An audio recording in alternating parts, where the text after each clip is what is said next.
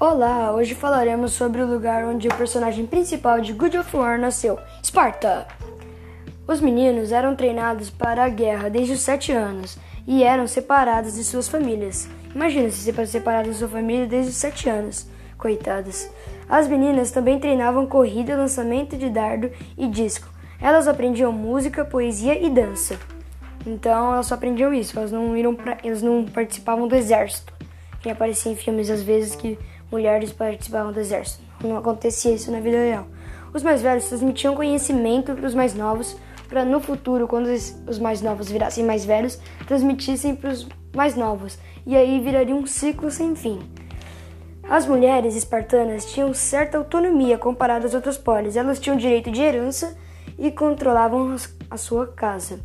Esparta era diarquia, significa controlada por dois ex. Eles não eram da mesma família e nem se conheciam. Seu poder era passado de pai para filho. Havia também a Gerúcia. Eu vou explicar o que, que é. Era um grupo de 28 anciões com mais de 70 anos e eram chamados de Gerônimos.